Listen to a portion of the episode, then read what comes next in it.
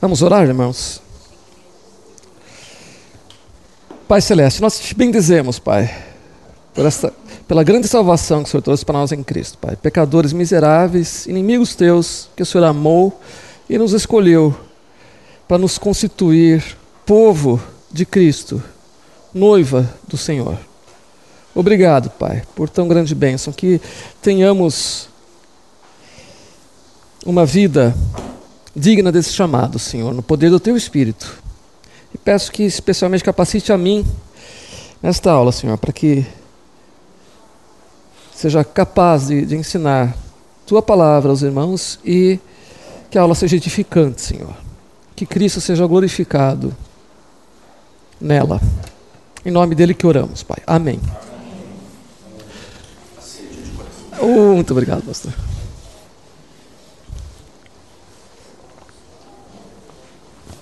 Então vamos lá. Bom, gente, como nós já terminamos aquele livro-texto que estávamos usando para esse curso, né? Uh, usamos dois livros-textos este ano, né? Um no primeiro semestre, outro no segundo. Uh, o primeiro foi A Batalha Pertence ao Senhor, e o segundo foi O Universo ao Lado. Como nós já terminamos e ainda restam algumas aulas, o Dani me pediu que eu desse uma aula sobre sexo. Claro, chamado de um presbítero sem titubear. Né? É, mais especificamente sobre sexo e casamento. Né? Não, sendo um pouco mais específico, sobre a visão dos puritanos sobre sexo e casamento. É, e depois o Rafa vai dar uma aula também sobre, sobre os puritanos, né, sobre a visão deles do culto e da ceia. É, e aí é o seguinte, para a gente começar a entender a visão dos puritanos sobre o assunto, é necessário é, entender um pouco sobre o contexto da época, né, sobre como os teólogos medievais enxergavam a questão do, do, sexo e do casamento. A gente vai entender onde a visão puritana entrou aí. Né? E quando nós fazemos isso, fica, fica óbvio que os puritanos foram revolucionários nos dias deles. Né? É, com, com uma rapidez espantosa, eles desarraigaram uma tradição católica que tinha persistido por cerca de dez séculos, né? um milênio. A compreensão dominante na igreja católica durante todo esse período, aí, durante toda a Idade Média, era de que o amor sexual em si era mal. Né? E que não cessava de ser assim, mesmo que o objeto desse amor fosse o cônjuge. Vejam, Tertuliano e Ambrósio disseram que preferiam a extinção da raça humana a propagação dela pelo pecado, né? isto é, através do intercurso sexual. Né? É, então, olha é, onde tinha chegado o pensamento católico medieval.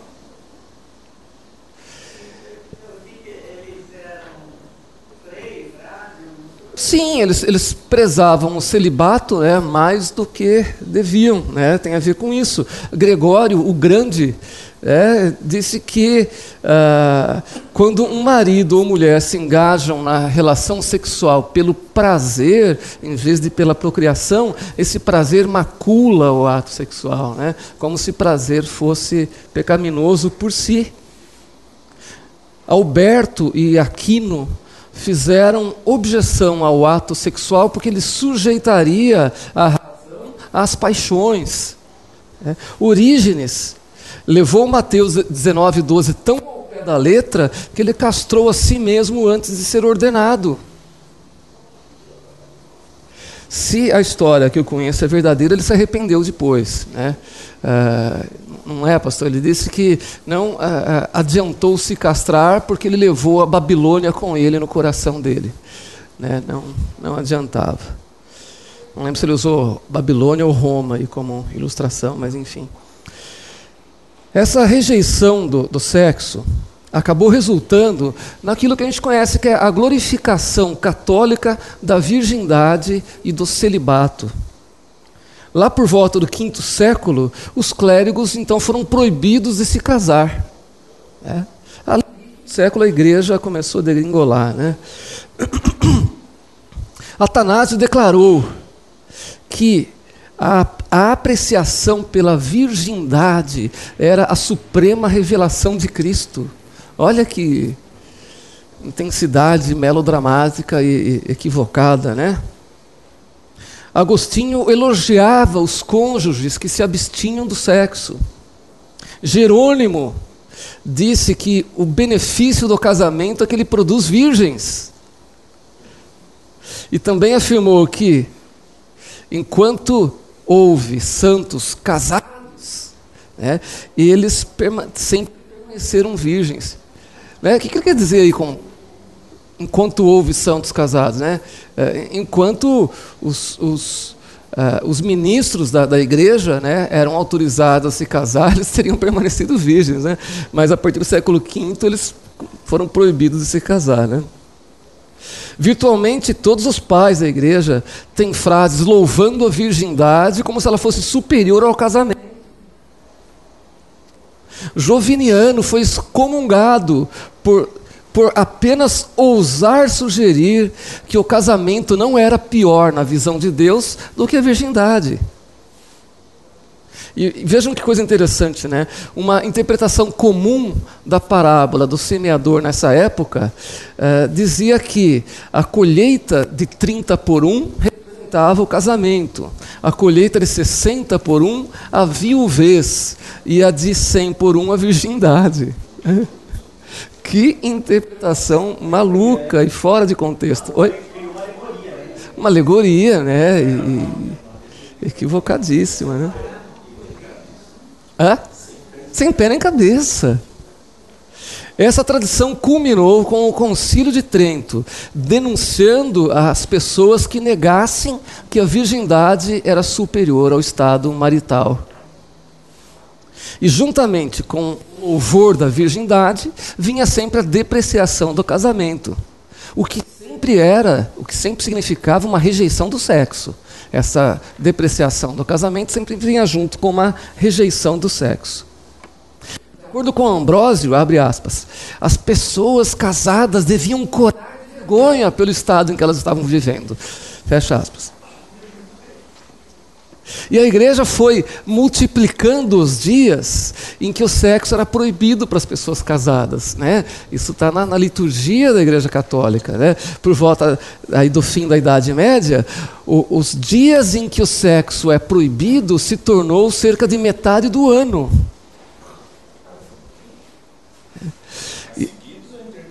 Não, intercalados, né? Os dias santos e tudo, e etc. Intercalado, né? Mas alguns autores chegaram a ponto de, de recomendar abstinência em cinco dos sete dias da semana, né? Imagine seguido, né?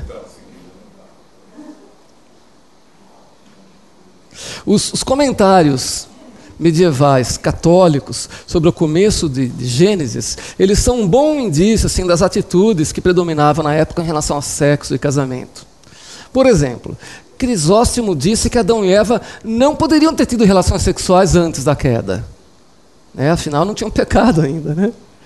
Orígenes não apenas concordou, mas eh, ele se inclinava a pensar que se o pecado não tivesse entrado no mundo, os seres humanos iriam se propagar de alguma maneira evangélica, misteriosa, né, em vez de pela união sexual, né? O bispo Gregório de Nissan alegou que Adão e Eva tinham sido originalmente criados sem desejo sexual e que se a queda não tivesse acontecido, a raça humana iria ter se reproduzido por alguma forma de vegetação inofensiva. Fermento, né? Você bota fermento.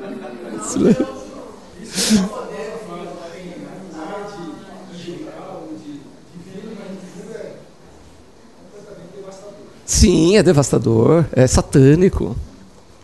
E aí vejam, Pregadores puritanos, então, eles foram muito francos no repúdio deles ao ponto de vista católico. E aí que eles vão começar a falar dos puritanos. Repetidas vezes, eles atribuíram ao diabo a proibição católica do sexo. Não, e Paulo chama né, de doutrina de demônios, entre aquelas que ensinam que não se pode comer isto ou aquilo, que não se pode casar. Paulo nomeia né, doutrina de demônios. É, William Gauge escreveu que, que, se considera a proibição do casamento uma doutrina de demônios, pois é uma doutrina contrária à palavra de Deus. Foi o diabo que introduziu essa baixa estima por aquela honrosa condição. Casamento, sexo, por aquela honrosa condição do casamento, escreveu Richard Sibbes. De acordo com o puritano aqui, o leito do matrimônio é em si livre de impureza. Mas o espírito de Satanás diz, falando por esses homens, ou melhor, por essas bestas, ele escreveu: o casamento é desonroso. Né? É... Século XVI, XVII, né? É... na época dos, dos puritanos mesmo, né? Ou seja,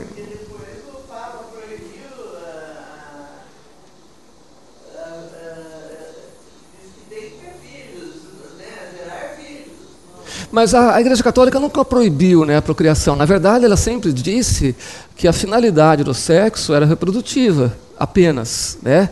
E, e sempre se incentivou a ter filhos. Né? Uh, o, que eles, o que os católicos consideravam pecaminoso é o prazer, né? Por exemplo, no, no, Tratado sobre Casamento do teólogo católico Erasmo, né, ele, ele, o Erasmo louvou como ideal aquele casamento onde o marido e mulher aprendiam a viver sem relação sexual. É.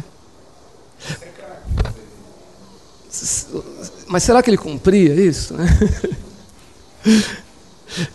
Contrariamente a ele, o puritano da época, John Cotton, pregou um sermão no qual ele chamou a abstinência marital de ditames de uma mente cega. É. E não do Espírito Santo, que diz não é bom que o homem esteja só. É, ou seja, os puritanos pregaram abertamente contra a abstinência sexual católica né, e a favor do, do sexo. Nós vamos ver isso. A doutrina católica tinha declarado a virgindade como sendo superior ao casamento.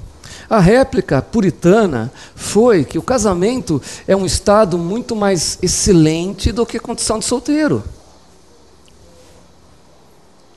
Enquanto muitos comentaristas católicos alegaram que a, a, relação sexual tinha sido um resultado da queda e não teria ocorrido no paraíso, a resposta puritana foi que o casamento foi ordenado por Deus e não neste mundo pecaminoso, mas no paraíso.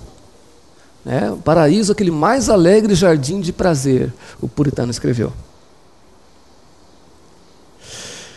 E aí, uma, uma descrição do casamento aqui é o seguinte: não há sociedade, no sentido de união, né? não há sociedade mais próxima, mais inteira, mais necessária, mais gentil, mais agradável, mais confortável, mais constante, mais, nem mais contínua do que a sociedade entre homem e mulher, que é a principal raiz, fonte e padrão de todas as outras sociedades. Olha que interessante, os puritanos colocando aqui a, a, a família como a raiz e fonte de toda outra sociedade humana. Né?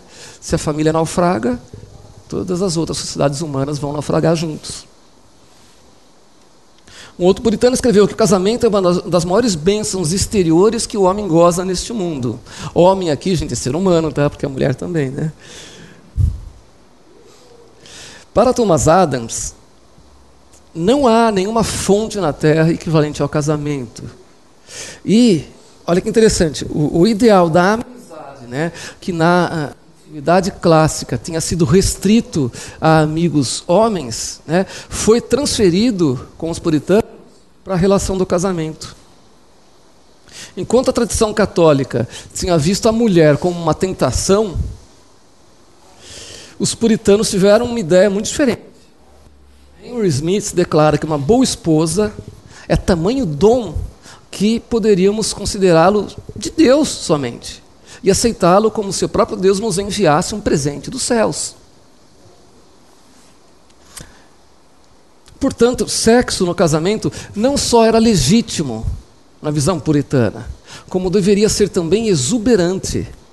Gauge disse que se as pessoas disse que as pessoas casadas deveriam se engajar no sexo de boa vontade e com prazer, voluntária, pronta e jubilosamente. voluntariamente, prontamente e jubilosamente.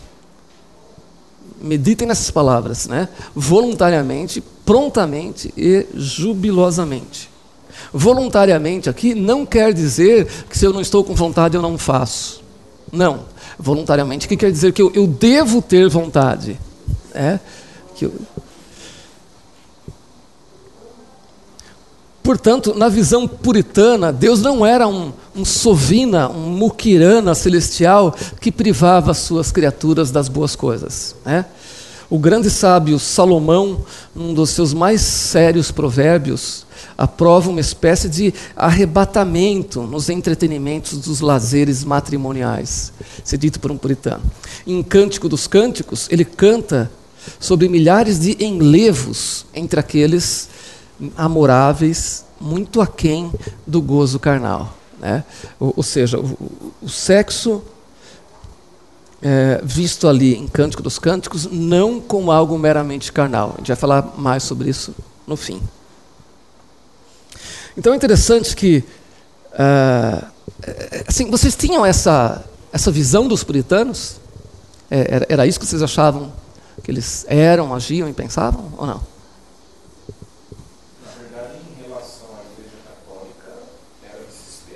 Claro, sim, essa, essa reação.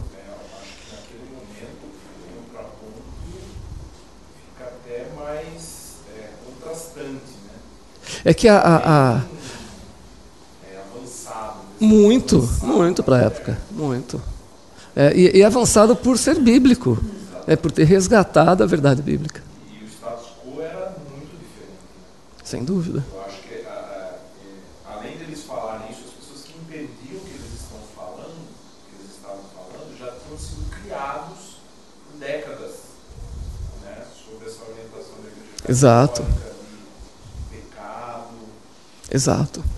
Mas é interessante que, mesmo na nossa cultura, quando se usa o termo puritanismo, né, é, é.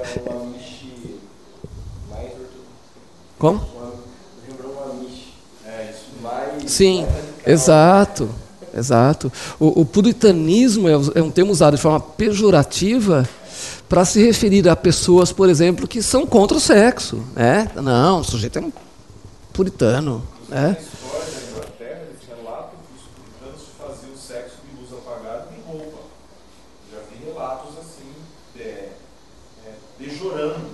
Sim. Sexo. É, fazer sexo de roupa não é bíblico, né? A gente vai ver por quê. É, mas houve uma tentativa grande, uma não, né? Muitas tentativas de denegrir a imagem dos puritanos, né? Uh, agora, em parte, isso tem a ver com o seguinte: embora eles uh, prezassem, encorajassem e estimulassem o, o sexo no casamento, né, entre homem e mulher, no ambiente íntimo eles eram radicalmente contra, eles se opunham a manifestações públicas né, de, de, de, de, lascívia, ou mesmo de um carinho excessivo entre marido e mulher.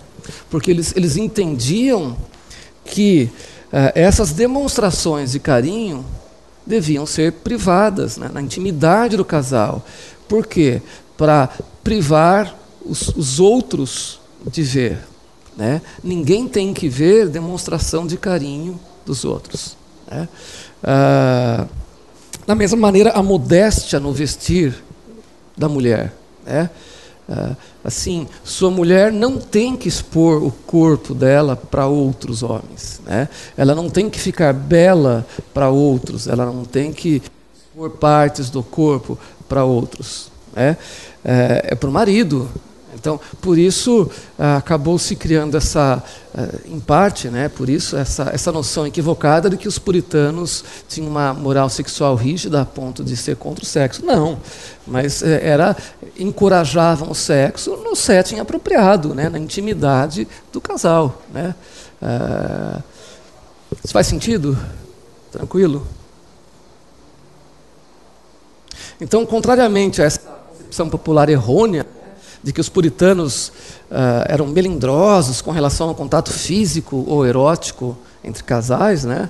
Uh, os próprios puritanos diziam que o Espírito Santo permitiu alguns divertimentos e comportamentos particulares a pessoas casadas entre si. É, citavam frequentemente Provérbios 5, vamos abrir ali Provérbios 5, 18 e 19? Quem não ficar vermelho pode ler, por favor.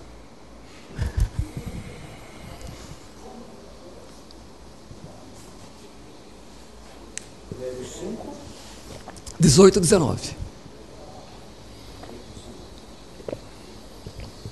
Seja bendita a sua fonte. Alegre-se com a esposa da sua juventude. Gazela amorosa, corça graciosa. Que os seios de sua esposa sempre o fartem de prazer e sempre o embriaguem dos carinhos dela. Que os seios da sua esposa sempre te embriaguem de prazer. Não.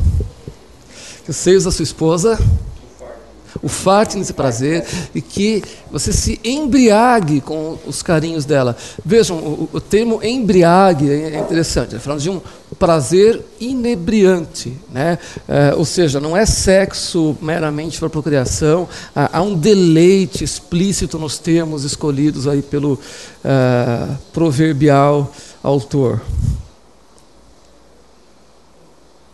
Portanto, assim, vejam, o sexo é necessário ao casamento. E o casamento é o meio ordenado por Deus para a satisfação do impulso sexual. A necessidade da satisfação sexual como uma condição humana levou os puritanos a dizer muito sobre o sexo como sendo um dever no casamento. É, não entendam errado o termo dever. Dever não é aquilo que quando a gente faz perde a graça porque é um dever. Não. Né?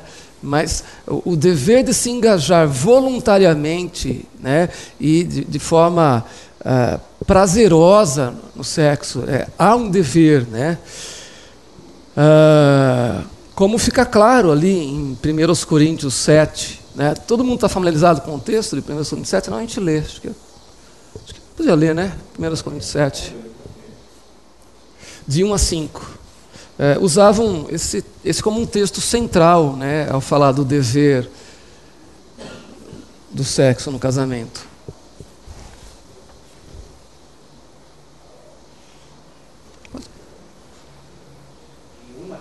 De 1 a 5.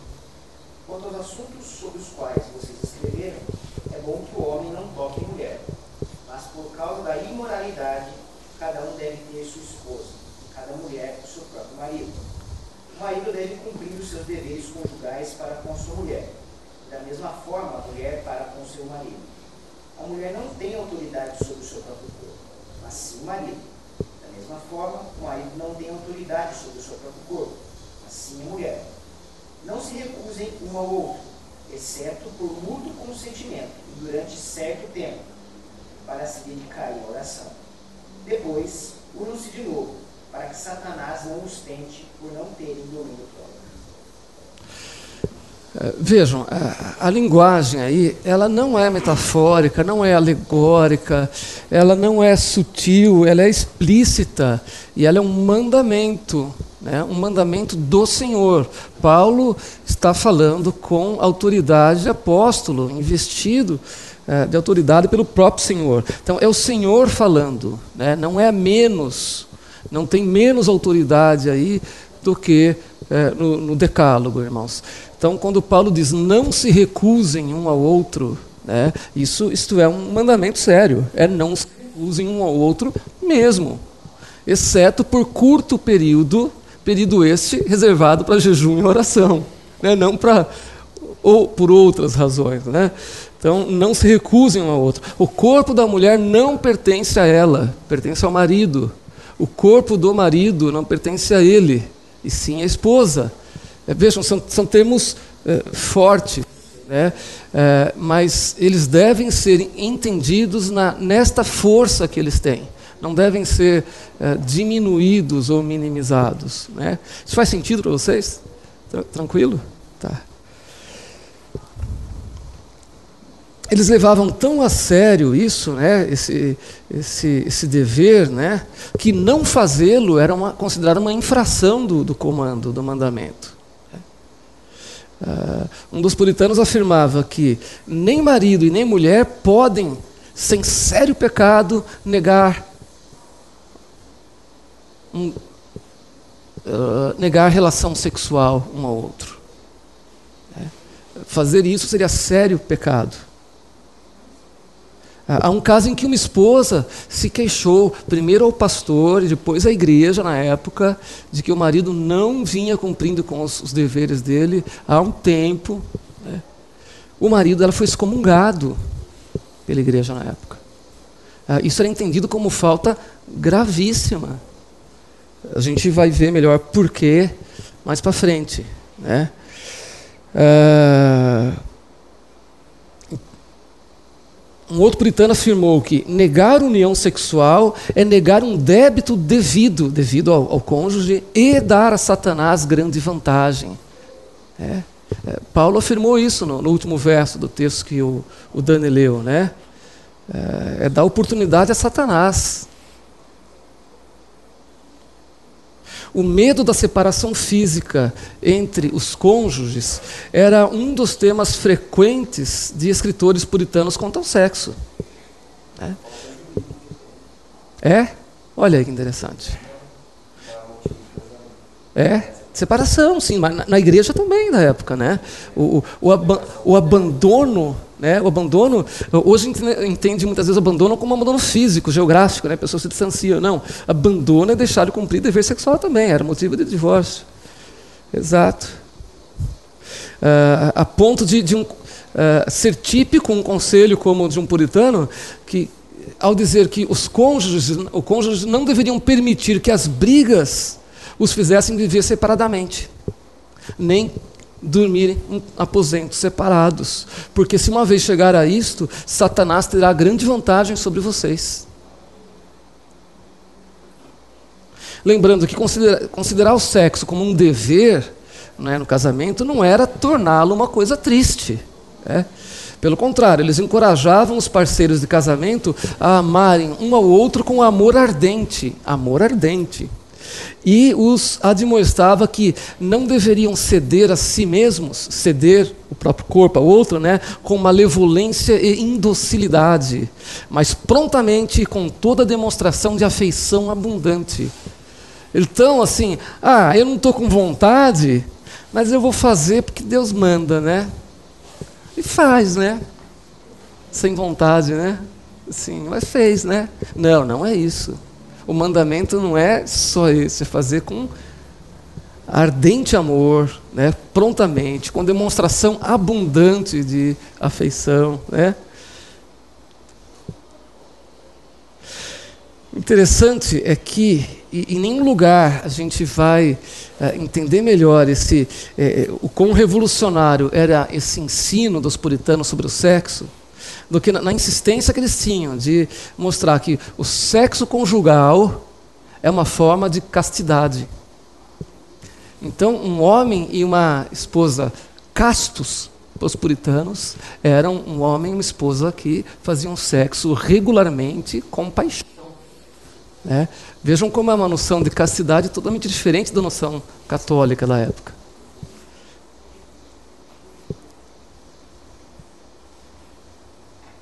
E eles falavam, falavam de uma finalidade tríplice para o casamento: procriação, remédio contra o pecado sexual, né, contra a tentação, contra a lascívia, e a, a proporcionar uma sociedade mútua, era o termo que eles usavam. Mas o, dos três, o que eles mais enfatizavam era esse aspecto da sociedade mútua. Isso era para eles mais importante do que a virtude da procriação do sexo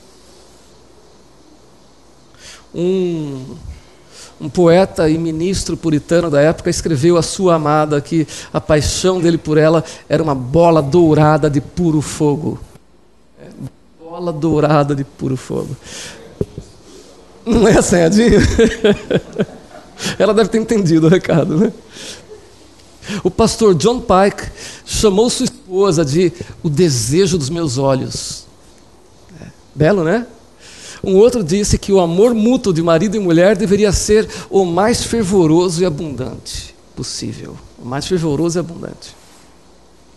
De acordo com outro puritano, o amor de um marido por sua mulher deve ser o mais caro, íntimo, precioso e completo que um coração possa dirigir a uma criatura. Nenhum, exceto o amor de Deus, está acima dele. Todo o amor pelos outros é inferior a ele. Um erudito moderno resumiu da seguinte maneira: que para os puritanos o amor era o cimento da família. O sexo era visto como um dos meios de expressar esse amor. Richard Baxter fez algumas orientações sintetizando tudo isso, bem interessantes. Ele diz o seguinte: que o dever mútuo entre marido e mulher é, um, amarem totalmente um ao outro. Por isso, escolha alguém que seja verdadeiramente amável e evite tudo que tenda a extinguir seu amor.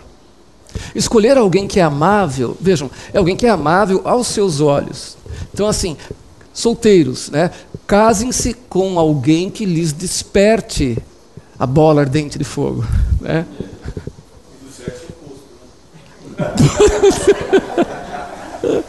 de preferência. Tem que frisar isso, né? Verdade. Então, nada daquela história, ai, olha, eu não sei se eu sinto paixão por ele, mas ele é um bom moço, ele é crente, ele teme o Senhor. Hã? Pois é. Então, né, não, é, é, é, fria, né? Os próprios puritanos recomendavam, não, tem, tem que haver fogo, né? Aliás, quando Paulo ordena a, aqueles que não se aguentem que se casem, né, é, tá pressuposto que tem, tem que haver chamas, né? Assim. E essa segunda parte desse primeiro conselho é: evite tudo que tenda a extinguir seu amor. Gente, isso é muito sério, é muito sério, né? Para os casados, evite tudo que tenda a extinguir seu, seu amor. Vocês conseguem pensar em coisas que tendem a extinguir nosso amor pelo cônjuge? Celular. Celular. O que mais? paixão O que mais? Então, isso, pornografia. Exato. Então, assim, nós temos uma cultura cheia de lascívia. É. Mulheres sem roupa na rua. Muitas vezes nos satisfazemos com o que está fora para menosprezarmos o que, é, o que há dentro do lar. Isso, é disso que ele está falando aqui. Então, Isso. Né? Porque é evidente que é, essa paixão, né, essa atração, ela deve ser cultivada. Isso, né? isso. No momento ela é despertada. Sim. Mas no dia a dia ela tem que ser cultivada. Cuidar de fazê-la crescer e cuidar para que ela não se extinga. Porque é, é, a decadência é própria da matéria. Sim. Né? Então não Sim. é só o outro que tem que ser cultivado. Menos a outra está menos formosa, você também estará menos formoso. É, então, isso é inevitável. Agora, isso é, não, não é uma condição para que esse tipo de fogo se apague. Sim. É, então, é. Cultivar isso no dia a dia é essencial. Sim. E isso que você disse eu acho extremamente importante. Né? Então, cuidar da própria lascívia, da, da lascívia que é saciada pelo olhar, né? Que se os meus olhos estiverem se fartando de olhar para outras mulheres, é, isso vai sim extinguir o amor pela minha esposa, inevitavelmente. Então, cuidar dos olhos é fundamental. Dúvidas quanto a isso?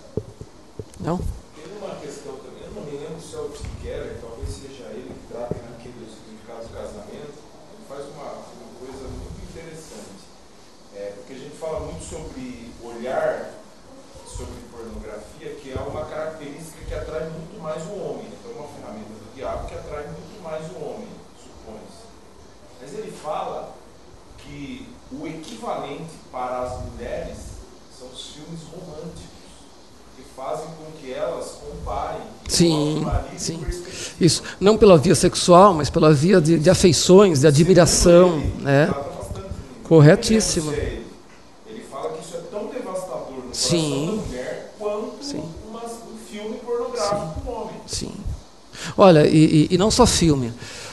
um dos segmentos literários né, que mais vende nos Estados Unidos é, é o de romances cristãos. É para mulheres, que as mulheres compram. Tem, exerce o mesmo papel no imaginário delas que esses filmes. É um dos segmentos mais vendidos entre literatura evangélica lá. Aqui no Brasil essa, essa praga não chegou ainda, mas é, é, esperemos. Uh, prosseguindo, o dever mútuo entre marido e mulher inclui: dois, viverem juntos, desfrutarem um do outro, unindo-se fielmente na tarefa de educar os filhos, no governo da família, no gerenciamento de seus negócios seculares. Né? Unindo-se fielmente nisso. Três, ajudarem-se especialmente na santificação um do outro. Como? Né? Despertando um ao outro para a fé, o amor, a obediência e as boas obras. Então, o, o amor não é aquele que faz vista grossa, né? mas é aquele que, em amor, vai apontar os pecados do outro e contribuir para a santificação. Admoestarem-se e ajudarem-se mutuamente contra o pecado e todas as tentações. Né? Então, se você percebe que seu cônjuge ah, se sente tentado, particularmente em algumas situações, é, estar presente é, e ajudá-lo, ajudá-la a não cair. Unirem-se na adoração familiar e também na adoração particular.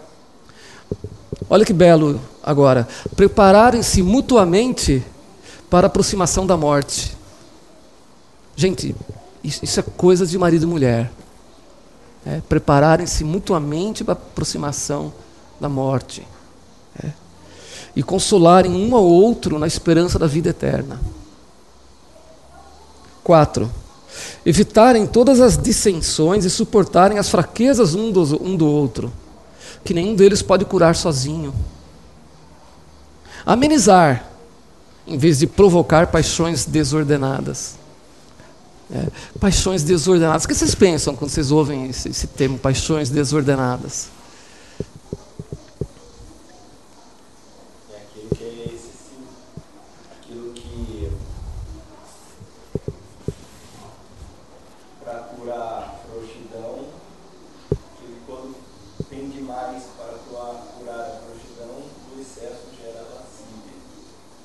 Sim, lascívia no sentido amplo, né? não só sexual, né? dos sentidos, né? Estímulo dos sentidos. Mas consegue pensar em, em itens uh, do cotidiano de um casal que podem ser enquadrados nisso? Sim. Paixões desordenadas. Ah? Ciúmes? Ciúmes? Sim, sim. Uh, uh, um evitar que o outro, evitar de se colocar em situação que provoque ciúme desordenado no outro, claro que sim, se encaixa perfeitamente. Ah, sem dúvida. É. Ah, e, e, cuidar de outras paixões desordenadas que um deles possa ter, uma paixão excessiva por comer, uma paixão excessiva por assistir maratona da Netflix, uma paixão excessiva por, não é, por dinheiro, comida, então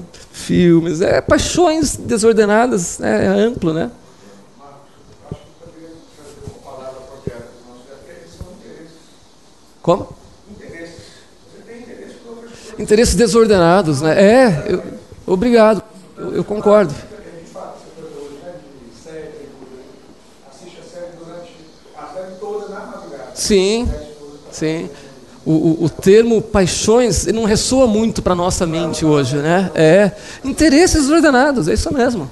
Paixão remete à. E remete à emoção, né? Assim, a, a...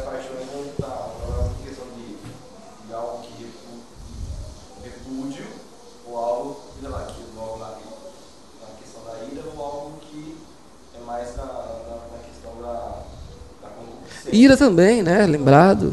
Bem lembrado.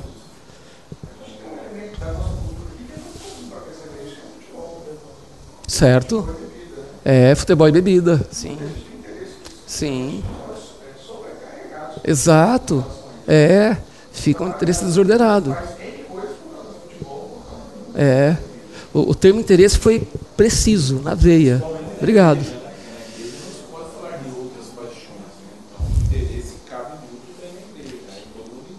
É, você tem toda a razão. É, é, paixão ressoava aqui para os ouvidos da época, é verdade. E, inclusive, na igreja, a gente tende a não expor muito nossos outros interesses, né? mas na intimidade do lar eles vão aparecer. Né? E aí, marido e mulher vão, vão perceber os interesses excessivos um do outro. Né?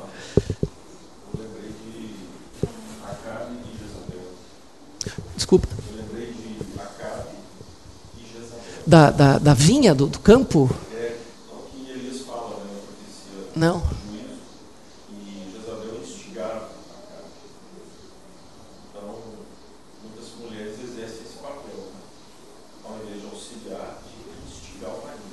E esses dois aí é aquele que ele se deprimiu porque não, não conseguiu comprar o campo do vizinho e que ela foi lá. É, isso, é, isso. E depois ela foi lá e resolveu.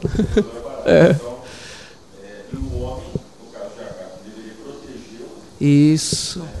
Ambos falharam miseravelmente, né? Isso, aí ele, ele, se fragilizava, né? Exato. É isso. O que será de mim sem isso? Então a, esposa tem que encorajar quando percebe a fraqueza do marido.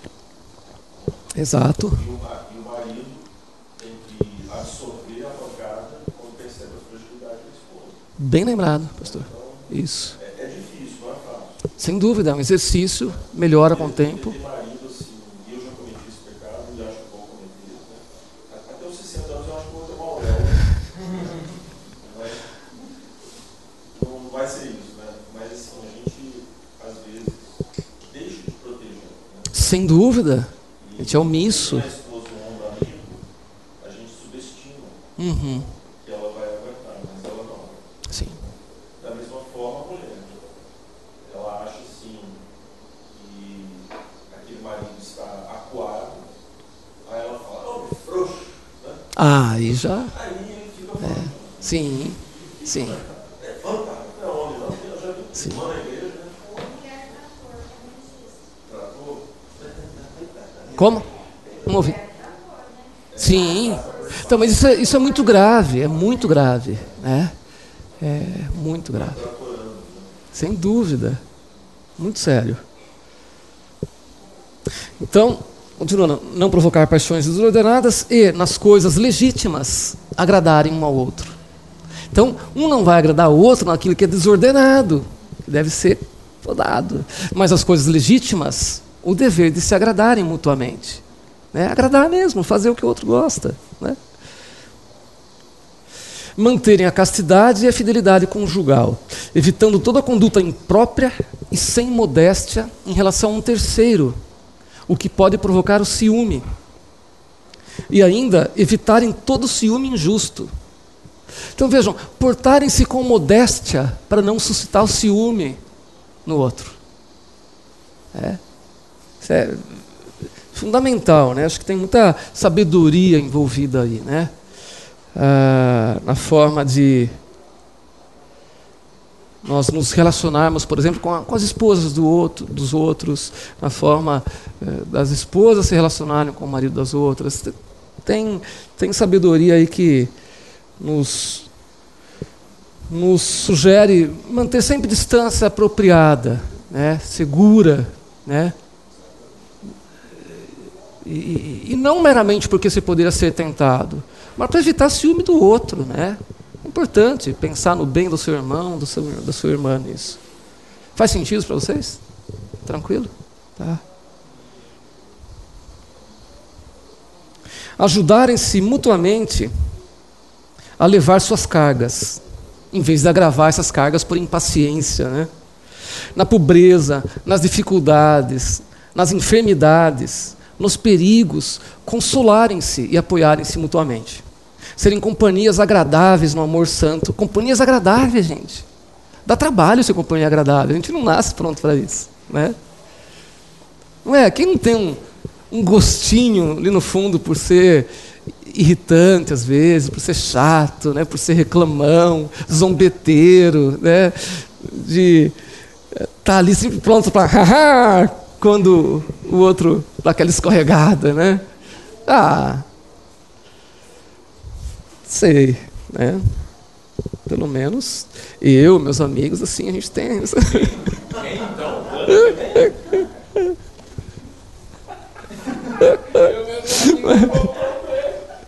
E é claro que, vejam, a, a, a, brincadeira, ela, ela faz parte de ser companhia agradável. Né?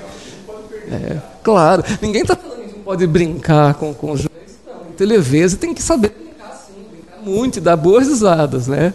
Então, estou falando aquela tendênciazinha mesmo que às vezes a gente tem de, de irritar, de, de espezinhar. Isso. Então, companhias agradáveis, no amor santo, nas esperanças e nos deveres espirituais. Né? E também quando falharem todos os confortos materiais. Gente, é, já testemunhei isso, e assim, é, é belo isso, né? Casal que enfrenta crises junto, né? seja uma crise financeira, doença, o casal sai, sai fortalecido da crise. Né? Essa história de que crise é, afasta, né? bobagem. Né? Casal, casal que enfrenta a crise unido sai fortalecido dela, sai com mais amor um pelo outro. Né?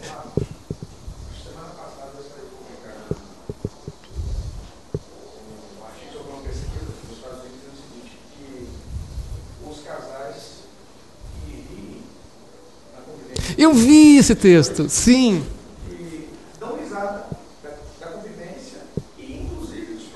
Isso. Sim.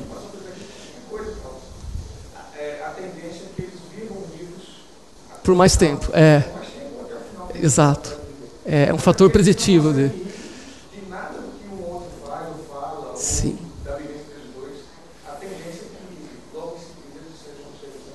Muito bem lembrado esse texto, viu? Muito bem lembrado. E isso é, é, é o famoso levar na esportiva, né? É, sim, sim.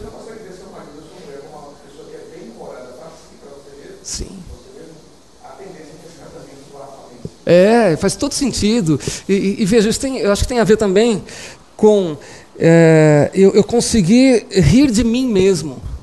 Né? Não, não me levar tão a sério. Porque se eu me levo muito a sério, eu também não vou conseguir rir do outro, né? achar graça. Né? É importante, né? Pessoas que se levam a sério demais, elas se ofendem facilmente, né? É parar de falar que o Edinho chegou.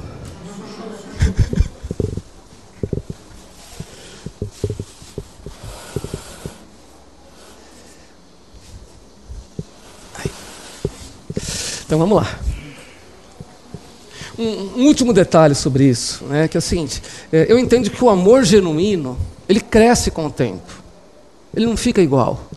Né? Então, assim, se o amor seu por seu cônjuge né, está igual ao de quando casou? Não, igual é pouco. Né?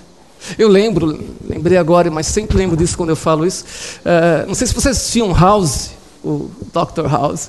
Tem um episódio interessante. Tem, tem uma época em que uh, entra para a equipe dele um, um, um, baixinho, meio careca, de barba, acho que era judeu, não é? Uh, e ele estava investigando um paciente, um, paciente era judeu, esquece, o baixinho lá. Estava uh, investigando um caso clínico lá de um paciente, acho que ia fazer uma, uma ressonância. O paciente estava conversando com o paciente, uh, e não sei por que eles entraram na questão de amor conjugal. E o paciente perguntou para ele: Você ama sua esposa? E ele respondeu: Sim, tanto quanto eu a amava no dia em que nos casamos. Respondeu isso todo orgulhoso, né? Tanto quanto eu amava no dia que nos casamos. Aí o paciente, isso é mal, hein? Isso é pouco. Sim, está amando ela mais do que se amava quando você casou. Né? Preciso, né? O petardo, né? Exatamente isso. Se o amor não está crescendo, preocupe-se, porque o amor ele é refinado com o tempo, ele melhora com o tempo. E o sexo também, se o sexo não está melhorando né, em, em, qualidade, em intensidade, né, se o sexo está apenas tão bom quanto era no começo, é, é um problema que é para melhorar. Né? Não quer dizer que não era bom e melhorou, não, quer dizer que, mesmo que fosse muito bom, o esperado é que ao longo da vida conjugal fique ainda melhor, né? não que fique igual. Então, se não está crescendo, preocupe-se. Vamos lá.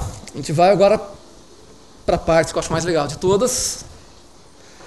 É, que é pensar o seguinte: escuta, o que, que tudo isso que falamos aqui até agora tem a ver com nossa relação com Cristo? É, que a gente nem entrou nisso, nem mencionou, né? Ah,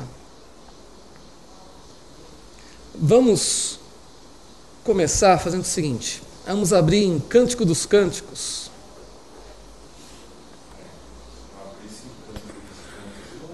Não era aula sobre isso, não é mesmo? Mas ainda assim, acho que vai, você vai se surpreender. Uh, Cântico dos Cânticos, capítulo 5, verso 2.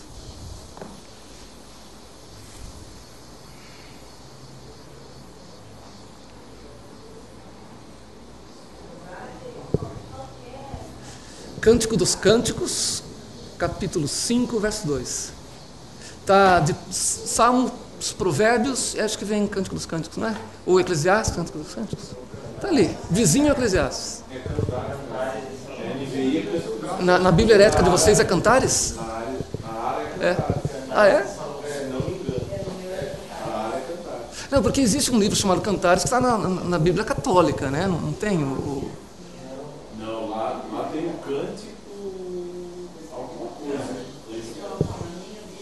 É, tem o eclesiástico, não é? E tem o. Tem também, acho que a, a sabedoria de Salomão. Então pode ser no Cantares mesmo, tá? Quem não tiver o Cântico dos Cânticos sabe em Cantares. 5-2.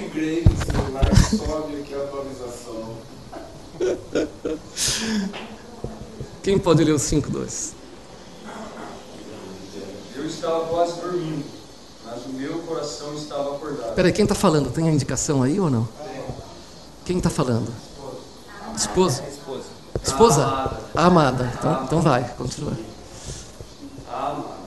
Eu estava quase dormindo, mas o meu coração estava acordado. Escutem, o meu amado está batendo.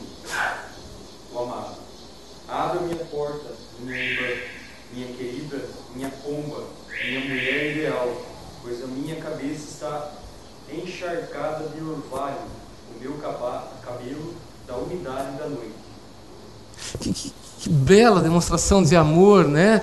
É, e o, o, convite para que a noiva abra a porta, né? Porque ele está sedento, desejoso do amor dela. Né? É... Vocês Todos conhecem então o Cântico dos Cânticos ou, ou Cantares, e vocês acham que esse livro fala sobre o quê? Sobre. Não é? Sexo? É isso? Também. Também. também. Fala sobre Cristo e a igreja. Também.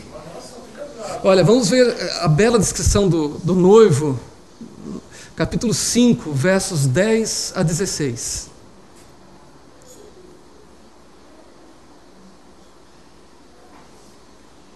Pode ler. Meu amado tem a pele bronzeada, ele se destaca entre dez mil. Sua cabeça é como ouro, o ouro mais puro. Seus cabelos ondulam ao vento como ramos de palmeira são negros como corvo, seus olhos são como pombas junto ao regatos de água, lavados em, em leite, incrustados como joias. Suas faces são como um jardim de especiarias que exalam perfume. Seus lábios são como lírios que destilam mirra. Seus braços são, são cilindros de ouro com berilo deles engastado seu tronco é como um marfim polido, adornado de safiras. Suas pernas são colunas de mármore, firmadas em bases de ouro puro. Sua aparência é como o Líbano, ele é elegante como o cedro. Sua boca é a própria doçura, ele é muito desejável. Esse é o meu amado, esse é o meu querido. Ó mulheres de Jerusalém. Conhecem algum homem assim?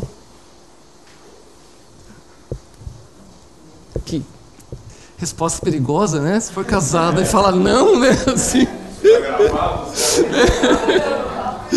Resposta. Vamos ver agora a forma como a noiva é descrita. Capítulo 4, versos de 1 a 6.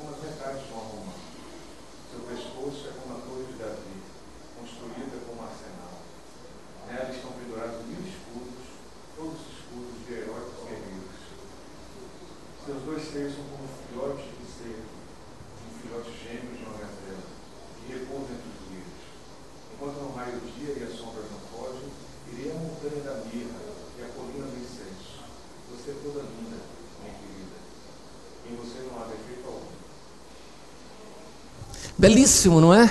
Belíssimo. No, no capítulo 7, ele vai dizer mais ou menos a mesma coisa sobre a noiva, mas ele conclui dizendo o seguinte: Dizia eu, subirei a palmeira, palmeira é a esposa, tá?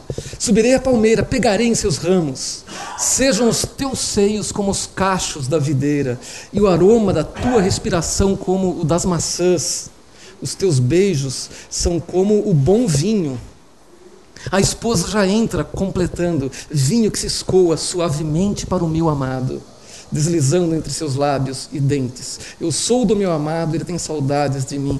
É, belo, né? É altamente erótico, né? É, vamos é, abrir agora em Apocalipse 1.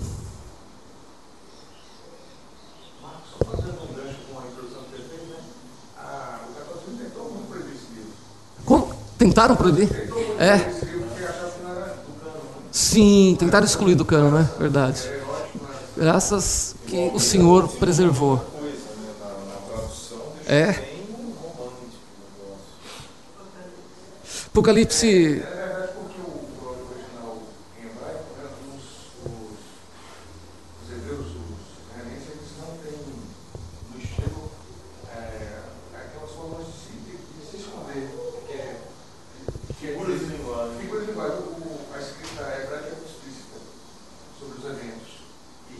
E ainda assim é poético, né? Ainda assim.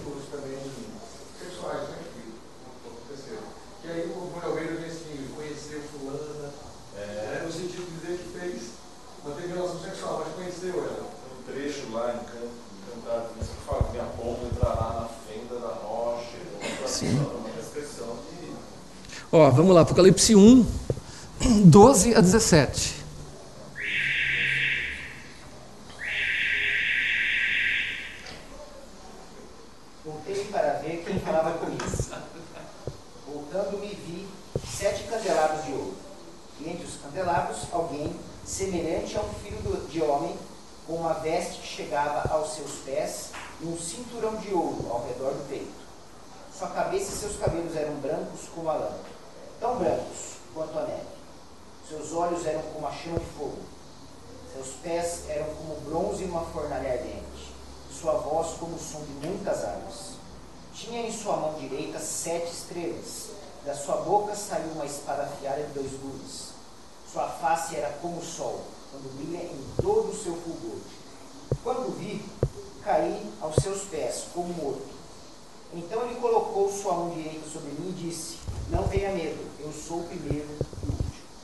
Gente, este homem é Jesus. Dani, lê capítulo 3, por favor, aí, Apocalipse, versos 20 e 21. 3, 20, 21? Isso. Eis que estou à porta e bato. Se alguém ouvir a minha voz e abrir a porta, entrarei e cearei com ele e ele comigo. Ao vencedor darei o direito de sentar-se comigo em meu trono. Assim como eu também venci Sentei-me com meu pai em seu trono. Vejam, o mesmo convite de Cantares, né, para que se abra a porta né, uh, e se tenha comunhão com o Senhor. Né. Uh, essa comunhão ela é tratada em termos intensos no livro de Cantares. Uh, a gente vai entender melhor sobre isso. Vamos, vamos ler a carta à igreja da Laodiceia, capítulo 3, ah, de Apocalipse, eu não, não lembro qual verso que começa. Vamos lá. 14? Então, por favor, Alberto, lê para a gente. Apocalipse 3, 14. Ao anjo da igreja em Laodiceia escreva: Estas são as palavras do Amém, a testemunha fiel e verdadeira, o soberano da criação de Deus. Conheço as suas obras, sei que você não é frio nem quente. Melhor seria que você fosse frio ou quente. Assim, que você é morno, não é frio nem quente, estou a ponto de vomitá-lo da minha boca. Você diz: Estou rico, adquiri riquezas e não preciso de nada. Não reconhece, porém, que é miserável, digno de compaixão, pobre, cego e que está nu. Dou esse conselho: compre de mim ouro refinado no fogo, e você se tornará rico Compre roupas brancas e vista-se para cobrir a sua vergonha, vergonhada nudez. E compre colírio para ungir os seus olhos e poder enxergar. Repreendo e disciplino aqueles que eu amo. Por isso, seja inteligente e arrepende. Pode, pode parar aí, Berto. O seguinte, o Dani já tinha lido. Uh, vejam que interessante, né? Primeiro, aquilo que nós comemos se transforma no nosso corpo. Né? A comida se torna parte daquele que a come. Mas aquilo que não presta é expelido e não se torna parte do corpo.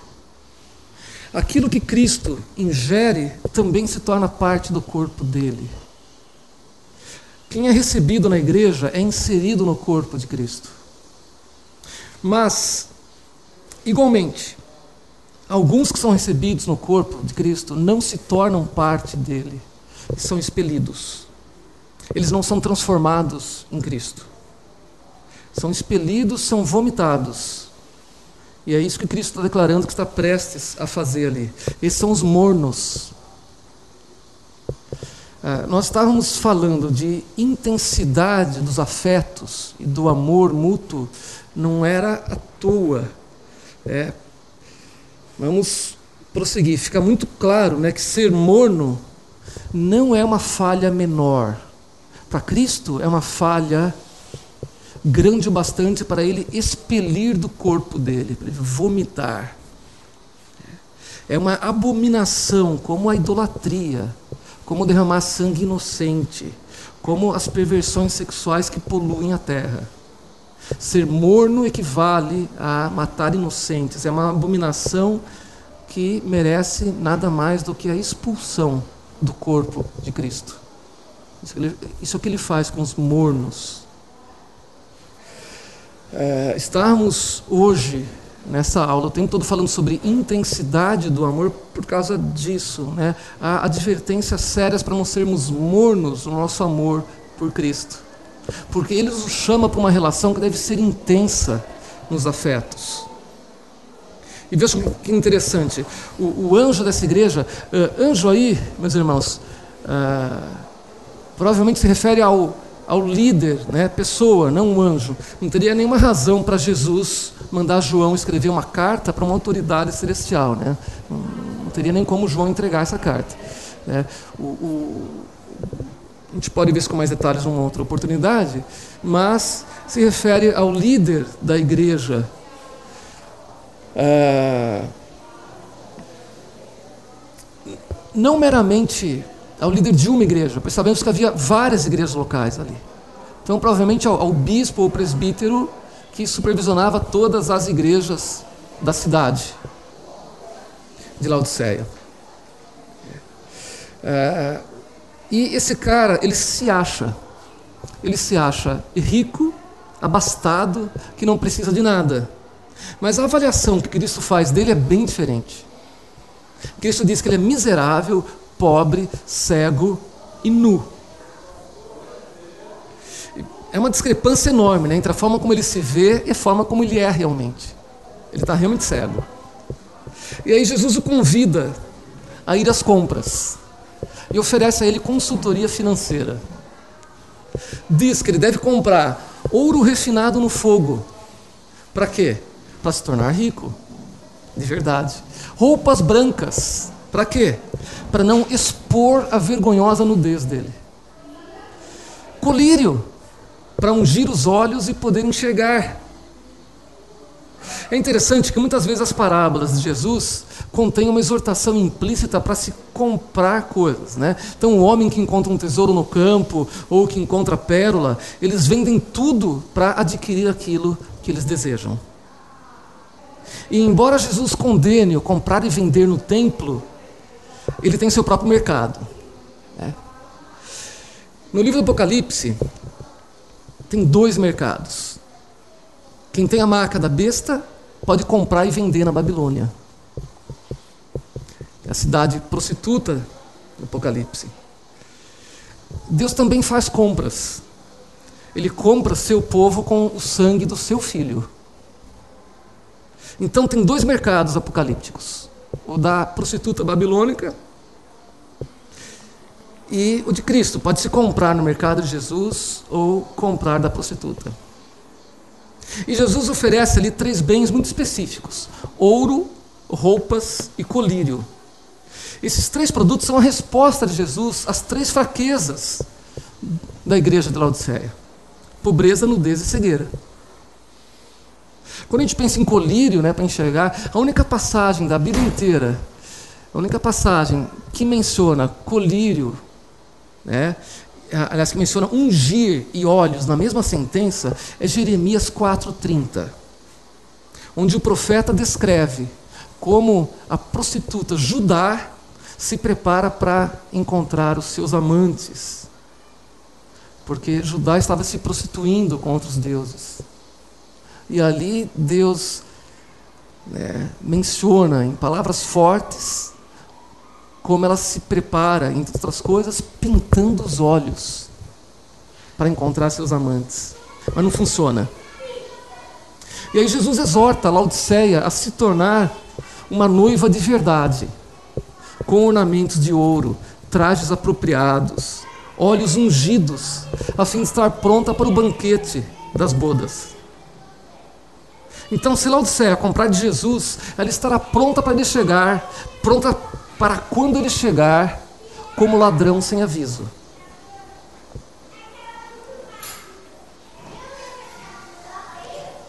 Vejam, muitos de nós se preocupam em deixar uma quantia de dinheiro em casa, caso algum ladrão sedento de, sangue chegue e não encontra nada de valor e se frustre e a ira dele se volte contra nós.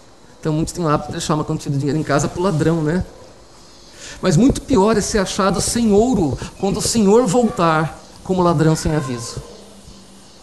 Por isso Jesus exorta a Laodiceia a ser zelosa no seu amor para com ele.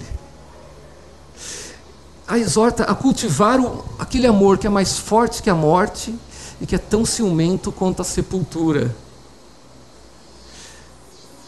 Isso é uma citação de Cantares, que já vou mostrar para vocês. Mas a mensagem é mais ou menos a seguinte: tenha zelo para que meu ciúme não seja despertado. As palavras zelo e ciúme, né? É, no inglês é interessante, né? Fica muito claro, né? Uh, zelo ou zeloso, né? Zilos e ciumento, jealous. Só muda uma única letra, né? O Z e o J. No hebraico e no grego são a mesma palavra. Você tem que diferenciar pelo contexto. Zelo e ciúme. Zeloso, ciumento. Né? É, ou seja, Cristo está dizendo: seja zeloso para que eu não seja ciumento. Tenha zelo para que o meu ciúme não seja despertado. Porque Deus é Deus ciumento. Então ele recomenda que se compre três coisas, né? Mas como eles poderão comprar se são pobres? Como é que alguém pode se tornar rico comprando. O convite simbólico de Jesus ecoa Isaías 55:1, né, que promete comida, vinho e leite aqueles que chegam para comprar e não têm dinheiro. Não tem custo para adquirir aquilo que Jesus oferece. Cristo abre um mercado, mas ele já cobriu o custo de todas as compras. Ele bate as portas da igreja. E tudo que essa precisa fazer para receber essas dádivas é abrir as portas. Então, a conclusão da carta à Laodiceia, ela ressoa com o cântico dos cânticos.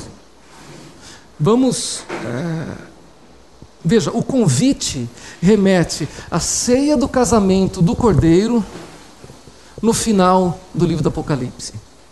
O tom eucarístico aqui, né, da, da, da comunhão da Eucaristia é claro, né? Com frequência, Jesus descreve sua relação com seu povo através de eventos como festa, ceia, banquete e casamento, que são situações que evocam alegria e sentimentos intensos. Alegria e sentimentos intensos. Então lembra do dever conjugal? Não apenas se ceder, mas fazê-lo com alegria genuína. Cristo nos chama a mesma relação com Ele. Não tem espaço para cristão morno. Cristo deseja saciar seu povo e também ser saciado por Ele. Vejam ali, por exemplo, em, Cant em Cantares 5.1. Vocês leram 5.2, né? Vamos ler o 5.1. Estamos encerrando, tá? Falta um parágrafo.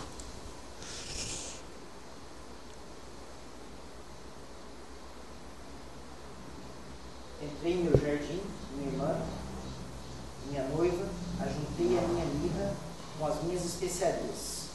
Comi o meu favo e o meu mel. Bebi o meu vinho e o meu leite. Como, amigos, bebam Embriaguem-se, ó amados. Vejam, no, no casamento judaico, a forma como a festa era celebrada, se se lembram, né, era armada uma tenda no meio da festa, onde o encontro nupcial entre noivo e noiva se dava ali, no meio da festa, entre os convidados, né, privadamente, mas durante a festa. Né.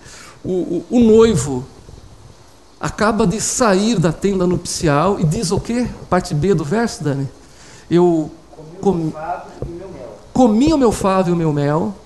Bebi o meu vinho e o meu leite. Bebi o meu vinho e o meu leite. E aí ele diz: celebrem comigo, né? Festejem. É. Cristo espera ser saciado, né? espera que tenhamos amor intenso e não morno. Né?